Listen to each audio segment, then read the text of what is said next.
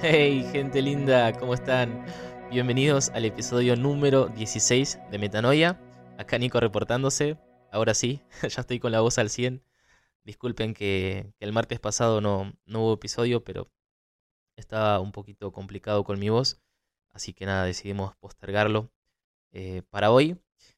El título del mensaje de hoy es El arte de vivir incompletos. Y básicamente este es un mensaje que, que estuve compartiendo hace como un mes eh, en nuestro grupo de oración de jóvenes, eh, Betania, em, en la serie Resignificando la temporada. Y nada, la verdad es que tenía ganas de, compartirlo acá también con ustedes. Así que nada, decidí que fuera en el episodio de hoy. Ahora más o menos le voy a hacer como una introducción de, qué se trataba esta serie para poder meternos con el, con el mensaje en sí. Pero eh, antes de empezar, como siempre, los invitamos a... Siempre decimos lo mismo, ¿no? Algunas personas se deben saltar esta parte, espero que no. Eh, los invitamos a, compartir este podcast, que es, la manera como... Sí, es una de las formas más concretas que tienen de ayudarnos eh, a que podamos seguir adelante con este proyecto. que puedan compartirlo con alguien más, ya sea en sus redes sociales, ya sea con alguien, con un mensaje por privado, por WhatsApp, eh, alguien que ustedes piensen que esto pueda serle de bendición, obviamente. O también tienen la posibilidad de ayudarnos económicamente a través de Cafecito. Tienen eh, el link ahí en la descripción del podcast. A partir de 100 pesos pueden estar colaborando para que nosotros podamos eh, continuar adelante con este proyecto. Desde ya igual les agradecemos a todas las personas que van colaborando ahí. Sepan que mm, nada, que obviamente lo invertimos en mejorar tanto la calidad de, de, este, de este proyecto como también para em, pagar nuestros estudios, que es de donde justamente también sacamos, em, sí, material para poder compartirlo acá en, nuestros mensajes. Así que eso, gracias y ahora sí podemos empezar con el episodio de hoy. Bueno, básicamente les hago así como, como un pantallazo de, qué se trataba la serie.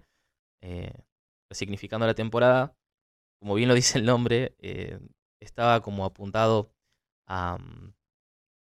sí, a darle un nuevo significado a lo que cada uno estaba viviendo o está viviendo, ¿no? Particularmente.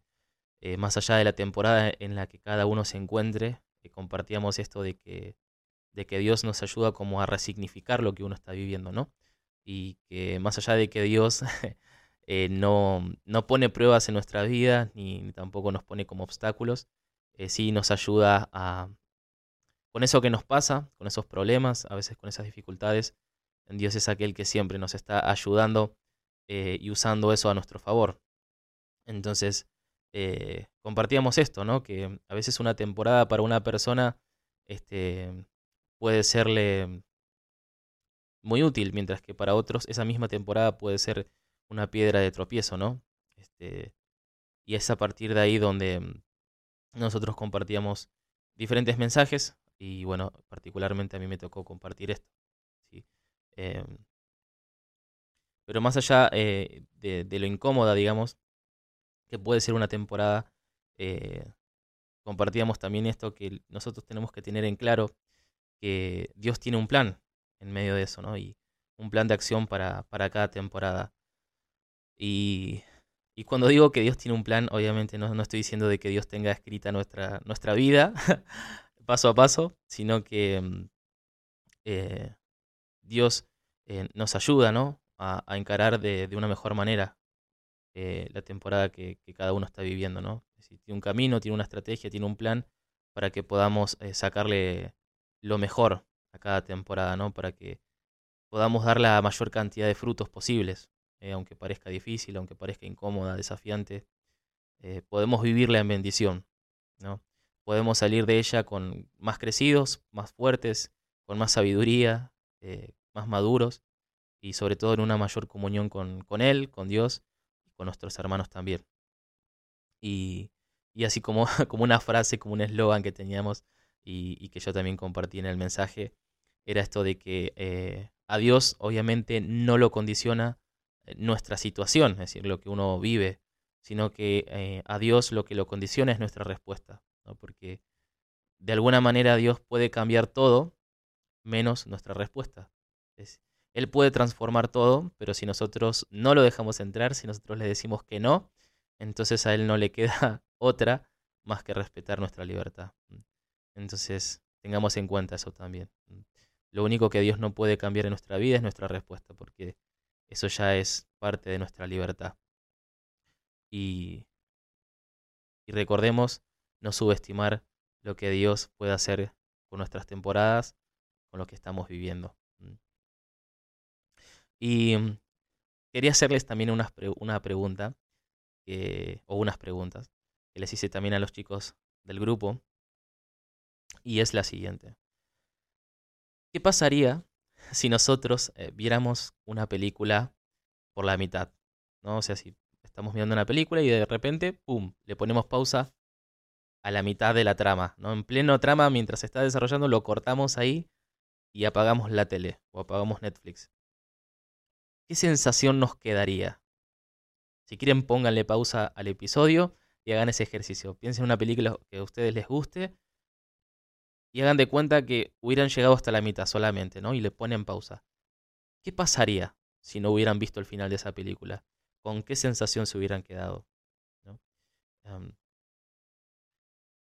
Y no sé, a mí me venía este ejemplo, el, el de Narnia, porque creo que es una película bastante conocida. Calculo que todos los que me están escuchando alguna vez la habrán visto. y si no la pueden ver, se las voy a spoilear. Em, imagínense, imagínense que solo nos quedáramos con la parte donde Aslan eh, da su vida a cambio de, la, de Edmond, que es uno de los cuatro hermanos que había caído eh, en manos de la bruja. Y nos podría dar hasta un poco de bronca, ¿no? Que, que alguien este, como Aslan muera por alguien como, como Edmond, que es, sí, o sea, es como una especie de traidor, este, y en definitiva también nos da la impresión de que la, de que la bruja se sale con la suya, ¿no? Eh, pero si nosotros la miramos completa, este, nos damos cuenta obviamente que, Aslan revive después, este, pelea contra la bruja eh, y la termina matando, etcétera, demás. Ahora, ¿por qué les pregunto esto? Porque a partir de, esto que les planteaba, surgía también esta otra pregunta. ¿No nos pasa a nosotros lo mismo cuando nos, nos decepcionamos, eh, cuando nos enojamos con nosotros mismos porque no nos gusta la, la película de nuestra vida? O sea, ¿no, ¿no, nos pasa lo mismo? Pensamos que, que, la película termina donde estamos parados hoy, ¿no? En, nuestra situación actual. Nos molesta, nos angustia, nos enoja, porque, mm, porque no estamos donde queremos, porque todavía hay cosas que, que quizás no pudimos superar, o porque quizás hay cosas que todavía nos duelen, hay heridas que, que llevan varios años sin cerrarse, y no somos, o mejor dicho, no somos, no, no estamos, no estamos como quisiéramos estar. Todavía por ahí eh, lidiamos con muchos defectos, vicios, adicciones, luchas. Y obviamente que todo eso nos trae nos trae frustración, nos trae ansiedad, estrés, porque de alguna manera pensamos que así nos vamos a quedar, ¿no? que, que, esa es nuestra situación en la que nos vamos a quedar encerrados, como si fuera una temporada eterna. Pero en realidad eh, estaríamos cometiendo el mismo error que cuando dejamos de mirar una película a la mitad, ¿no? porque tanto esa película como nuestra vida están incompletas. Y es que si nosotros, eh, y esto también lo, se los compartí a los chicos, eh, si nosotros leyéramos la Biblia más seguido, o le prestáramos más atención cuando lo hacemos, eh, una de las cosas que nos daríamos cuenta es que está lleno de hombres y de mujeres que justamente aprendieron a vivir como obras incompletas que todavía no estaban terminadas. ¿no? Es hombres y mujeres que de alguna manera eh, siguieron adelante como pudieron, pero que siguieron adelante, a pesar de haber caído, a pesar de haber pecado, de haberse desanimado, de haber fracasado, porque creo que en el fondo habían entendido, o entendían, o fueron descubriendo que Dios todavía no había terminado con ellos. Y, podemos encontrar muchos ejemplos de esto, ¿no? Eh, no sé, los casos más reconocidos. los vemos en, en, Abraham, el padre de la fe. Y, y, obviamente que siempre cuando hablamos de Abraham nos acordamos como esa parte, ¿no? El padre de la fe, el gran título. Pero quizás a veces no nos acordamos que Abraham tuvo un hijo con su sirvienta, ¿no? Y no con su esposa. Y, no es que él no conocía a Dios y este, cuando, cuando hizo esto. No, no, no. Ya lo conocía, ¿no? Dios ya se le había revelado, ya le había dado la promesa, y sin embargo cayó, cayó en esta tentación. Cayó en esta tentación de, de ser infiel, de no creerle a Dios, porque en realidad la promesa de Dios era darle, era darle un hijo, y fue como, bueno, si Dios tarda, yo lo ayudo, ¿no? Hizo las cosas a su manera. Y otro gran caso también lo tenemos en David, el rey David, autor de, tantos salmos que, nosotros hoy leemos, oramos. Eh, David le robó la esposa a Urias y, lo mandó, a, y lo mandó a, matar. ¿No? Y no sé si ustedes se preguntan esto, pero ¿por qué están estas historias en la Biblia? O sea, ¿no, no hubiera sido más fácil eh, ocultar esas partes oscuras de cada uno de, estos personajes. Quizás solamente dejar como lo bueno y tapar lo, malo. Y no sé, a mí me gusta pensar que, que, si están en la Biblia es porque, no sé, evidentemente es como que nos está queriendo decir que ellos también son como nosotros, ¿no? Es como que, eh, como un poco desidealizarlos, ¿no? A estos personajes que bueno, obviamente eh, a veces los lee y, este, y los toma como, las cosas buenas las toma como, no sé, como ejemplo, pero que obviamente nos motivan, ¿no? Eh, pero también están esas cosas oscuras de sus vidas.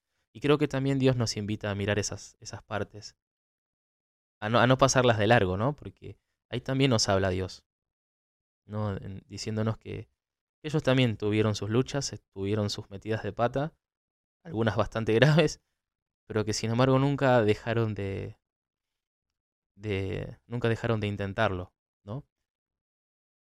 Entonces, qué bueno que nosotros también hoy podamos tenerlo en cuenta. Porque creo que de esa manera también seríamos un poquito más empáticos y compasivos con nosotros mismos y sobre todo con nuestros errores, Eh, porque repito, estos personajes entendieron que eran imperfectos, con luchas, debilidades, infieles, pero no se rindieron porque tenían claro que Dios no había terminado con ellos. Y mm, para los que tienen Biblia ahí, eh, cerca, o si no pueden ponerle pausa e ir a buscar, em, vamos a buscar Mateo 4, de 18, del 18 al 20, que dice así. Mientras caminaba a orillas del mar de Galilea, Jesús vio a dos hermanos, a Simón, llamado Pedro, y a su hermano Andrés, que echaban las redes al mar porque eran pescadores. Entonces les dijo, Síganme, y yo los haré pescadores de hombres. Inmediatamente ellos dejaron las redes y lo siguieron. Bueno, básicamente en este texto Fácil. Leemos el llamado de Jesús a los primeros discípulos, entre ellos Pedro, ¿no? que es, es el ejemplo que vamos a tomar hoy para, este mensaje. Y como les digo, tenemos a un pescador, Pedro, junto con sus hermanos, con su hermano, que es llamado por Jesús. Eh, para que sea su discípulo. Y el texto básicamente nos dice que dejaron las cosas, lo siguieron, perfecto. Pero ahora vamos a saltar a leer Mateo 26, versos del 31 al 35. Y dice así. Entonces Jesús les dijo, Esta misma noche ustedes se van a escandalizar a causa de mí. Porque dice la escritura, heriré al pastor y se dispersarán las ovejas del rebaño. Pero después que yo resucite, iré antes que ustedes a Galilea. Pedro, tomando la palabra, le dijo, aunque todos se escandalicen por tu causa, yo no me escandalizaré jamás. Jesús le respondió, Te aseguro que esta misma noche, antes que cante el gallo, me habrás negado tres veces. Pedro le dijo, Aunque tenga que morir contigo, jamás te negaré. Y todos los discípulos dijeron lo mismo. Bueno, ahora, es como que subimos a un nuevo nivel, ¿no? O sea, Pedro no solamente, con sus compañeros, no solamente dejaron las cosas para seguirlo, sino que ahora tenemos a un Pedro con una especie de, de, ataque de inspiración evangélica, diciéndole a Jesús que es capaz de ir a la muerte antes que, que negarlo o escandalizarse de él, ¿no? Y que de alguna manera a veces se parece un poco a nosotros, que a veces también nos agarre como ese ataque, ¿no? Eh, de, sí, de inspiración evangélica donde decimos lo mismo, ¿no? Prefiero morir antes que negarte, Señor. Eh, pero ahora vamos a, a ver qué nos dice el versículo 19 en el mismo capítulo acerca de Pedro. Vamos a ver si Pedro cumplió con lo que prometió. Y dice así. Mientras tanto, Pedro estaba sentado afuera en el patio. Una sirvienta se acercó y le dijo, Tú también estabas con Jesús, el Galileo. Pero él lo negó delante de todos, diciendo, No sé lo que quieres decir. Al retirarse hacia la puerta, lo vio otra sirvienta y dijo a los que estaban allí, Este es uno de los que acompañaban a Jesús, el Nazareno. Y nuevamente Pedro negó con juramento, Yo no conozco a este hombre. Un poco más tarde, los que estaban allí se acercaron a Pedro y le dijeron, Seguro que tú también eres uno de ellos. Hasta tu acento te traiciona. Entonces Pedro se puso a maldecir y a jurar que no conocía a ese hombre. Enseguida cantó el gallo, y Pedro recordó las palabras que Jesús había dicho. Antes que cante el gallo, me negarás tres veces. Y saliendo lloró amargamente. Ok. evidentemente no cumplió con lo que prometió. Y no solamente eso, se fue, se fue mal. Eh, o sea, tenemos al mismo Pedro, es el, mismo, el mismo, el mismo, que dijo que iba a dar la vida por Jesús y ahora lo, lo está negando, ¿no? Eh, pero no solamente eso, sino que además lo insulta, ¿no? Eh, lo insulta para que evidentemente crean que no estaba con Jesús, ¿no? Llega hasta ese extremo, ¿no? Y, el que había estado con Jesús en tantas curaciones, en tantas eh, enseñanzas, milagros, ahora de repente lo, lo niega, lo insulta, porque evidentemente tenía miedo, ¿no? Miedo a morir, miedo a que lo metan preso, miedo a, sí, a correr la misma suerte que Jesús. Y no puede cumplir lo que, lo que había prometido. Y ahora vamos a buscar Juan. Hoy los estoy, lo estoy haciendo haciendo usar la Biblia a full. Eh, vamos a buscar Juan, eh, capítulo 21, versos del 15 al 17. Y vamos a ver qué dice, porque esta historia todavía no terminó.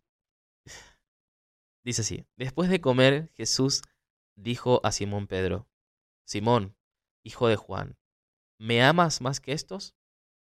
Él le respondió, sí, Señor, Tú sabes que te quiero. Jesús le dijo, apacienta mis corderos. Le volvió a decir por segunda vez, Simón, hijo de Juan, ¿me amas? Él le respondió, sí, Señor, sabes que te quiero. Jesús le dijo, apacienta mis ovejas. Le preguntó por tercera vez, Simón, hijo de Juan, ¿me quieres? Pedro se entristeció de que por tercera vez le preguntara si lo quería, y le dijo, Señor, tú lo sabes todo, sabes que te quiero. Jesús le dijo, apacienta mis ovejas. Y ahora les pregunto algo. ¿Alguno, ¿Alguno vio enojado a Jesús? ¿En algún momento le saca en cara a Pedro que, que lo haya negado o que lo insultó, que no cumplió? O sea, le sacó en cara de, de que no cumplió con lo que había prometido. Y me parece, no sé, súper interesante prestarle atención a esto. Porque creo que cualquiera de nosotros hubiera caído en, la tentación de ir a agarrar a Pedro del cuello o sacudirlo mínimamente por habernos, no sé, en esa misma situación, si un amigo nos traiciona, mínimamente haberle reclamado su, su falta, o sea, su, su falta de lealtad, ¿no? Pero Jesús, sin embargo, es como que va, no le interesa eso, o sea, va al grano, porque creo que él, él conoce bien, muy bien a Pedro, ¿no? Y les confieso algo, o sea, esta historia me da mucha paz personalmente. Que Pedro, uno, uno de los apóstoles de la iglesia primitiva, haya sido capaz de hacer todo esto, de caer de tal manera y aún así ser elegido por Jesús para cuidar de la comunidad. A pesar de todo eso, eso me, me da mucha esperanza a mí personalmente. Porque después de todo esto, vemos a Jesús hablando con Pedro como, como diciéndole, acá, acá entre nosotros, nadie te va a matar, nadie te va a meter preso, estamos nosotros nomás. ¿Me amás o no me amás? ¿No? Es como que y Pedro diciéndole, sí, Señor, sabes que yo te quiero. Entonces él, cuida mis ovejas, cuida de tus hermanos. Y me encanta esa charla. Me encanta. Porque vemos a Jesús, no sé, siendo de una manera tan delicada con Pedro, tan profunda. Jesús sabe que Pedro todavía no está terminado. Jesús tiene en claro que todavía no completó su obra en él. Y por eso vemos tanta gracia, por eso vemos tanta paciencia de Jesús con él. Y esto nos lleva a llevarlo a nuestra, a nuestra propia vida. Dios nos mira con ternura y nos trata con mucha gracia. Nos tiene una paciencia infinita porque sabe que todavía no terminó su obra en nosotros. Dios todavía nos sigue creando la creación no terminó en siete días. De hecho, el número siete en la Biblia es, símbolo de plenitud. Y eso quiere decir que Dios va a terminar de crear cuando todo sea pleno. Entonces podemos interpretar que lo que leemos en Génesis, en el relato de la creación, más que un dato histórico, es una profecía. Dios va a terminar su creación cuando todos seamos realizados, completados, plenificados en Él. Porque, repito, Dios todavía no terminó de crearnos. Y lo voy a decir una vez más, Dios todavía no terminó de crearnos. Este, el que les está hablando ahora, no es el Nico definitivo. Porque todavía Dios sigue trabajando y perfeccionando su obra en nosotros. Y estamos incompletos y lo vamos a estar hasta que volvamos un día con Él. Y ahí sí vamos a ser definitivos, plenos, obra terminada. Y me gusta como lo dice en Primera de Juan 3, verso 2. Queridos míos, desde ahora somos hijos de Dios y lo que seremos no se ha manifestado todavía. Sabemos que cuando se manifieste, seremos semejantes a Él, porque lo veremos tal cual es. Cuando se manifieste seremos semejantes a Él, porque lo veremos tal cual es, cara a cara. Y ahí sí se va a manifestar nuestro yo definitivo. Nuestras vidas como obras terminadas, como obras preciosas en sus manos. Y no sé, les comparto un breve testimonio. Estoy extendiendo más de la cuenta, pero esto por no haber hablado el martes pasado. Nosotros generalmente como Ministerio de Evangelización eh, en nuestra comunidad Cristo Rey, eh, vamos muy seguido a, servir y a compartir con unos hermanos de un centro de rehabilitación. Y mm, cuando nosotros nos toca compartir y vemos que hay, digamos, chicos nuevos que entran al tratamiento, eh, son chicos que vienen de una realidad obviamente muy dura, eh, chicos que vienen de la calle, de estar presos, y cuando los ves entrar, eh, vienen golpeados, vienen lastimados, a veces vienen consumidos, vienen sucios, con olor, y es muy duro esa primera parte, ¿no? vienen también con, a veces con muy mal carácter, muy agresivos. Y por ahí quizás, no sé, volvemos dentro de seis meses y y cuando lo volvemos a ver o quizás cuando los ves terminar su, su tratamiento de recuperación y los ves perfumados, los ves con ropa limpia, eh, no sé, bien peinados, puedes tomar un mate con ellos, charlar, te hablan bien. Eh, y vos decís, son literalmente otra persona. O sea, literalmente son otras personas. Si, si tuviera que... Son dos personas diferentes. O sea, la que entró era una persona y la que salió es otra. Y no sé, a nosotros que nos toca verlos seguidos es como, es muy emocionante ser testigo de eso. Ser testigo de, del poder creador de Dios transformando esas vidas que para muchos estaban perdidas. Ser testigos del Espíritu de Dios porque es el Espíritu Creador de Dios moviéndose en sus vidas, como se movía sobre las aguas al principio, dando orden al caos. Porque tenemos que entender algo, desde el caos Dios puede crear algo nuevo. Eso es lo que nos profetiza el Génesis. Desde el caos, desde tu caos, desde mi caos, Dios puede crear algo nuevo. Y, ya voy terminando con esto. Dios nos está queriendo decir eso hoy. Estoy creando. Estoy creando. No estuve, no estaré. Estoy creando. Todavía no terminé con vos. Bájale a la ansiedad, bájale el volumen al estrés, bájale a las dosis de, de autoexigencia, porque yo todavía no terminé con vos. Déjame trabajar tranquilo. Puedes tomar toda la gracia que necesites. No te inquietes, tenete paciencia. Acepta tus límites, tus debilidades, tus defectos, tus luchas. Y obviamente esto no quiere decir que, bueno, entonces hago lo que quiera, total, Dios se encarga, ¿no? no. Pero sí significa que si colaboramos con Él, si le abrimos nuestro corazón, Él va a hacer en nosotros lo que Él dijo que haría. Y por último, les comparto lo que dices Filipenses 1.6. Estoy firmemente convencido de que aquel que comenzó en ustedes la buena obra la irá completando hasta el día de Cristo Jesús. Lo leo una vez más. Estoy firmemente convencido de que aquel que comenzó en ustedes la buena obra la irá completando hasta el día de Cristo Jesús.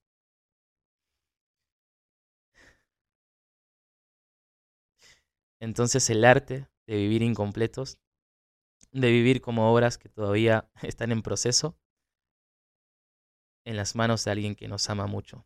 Ese es el mensaje de hoy. De vivir como obras que todavía están en proceso en las manos de alguien que nos ama mucho porque aquel que está creando en este mismo momento, en este mismo momento, no abandona nunca la obra de sus manos. Entonces, ese fue el episodio de hoy. Gracias por acompañarme, por acompañarnos siempre, escuchándonos. Espero de verdad que nada, que les sea de bendición, que les traiga paz y sobre todo que puedan tenerse más paciencia con ustedes mismos mismos, teniendo en cuenta que Dios todavía no terminó con ustedes, no terminó de hacer todo lo que quiere hacer. Así que nada, nos vemos en la próxima entonces. Y recuerden que metanoia es renovar nuestra manera de pensar para transformar nuestra manera de vivir. Nos vemos la próxima. Bendiciones.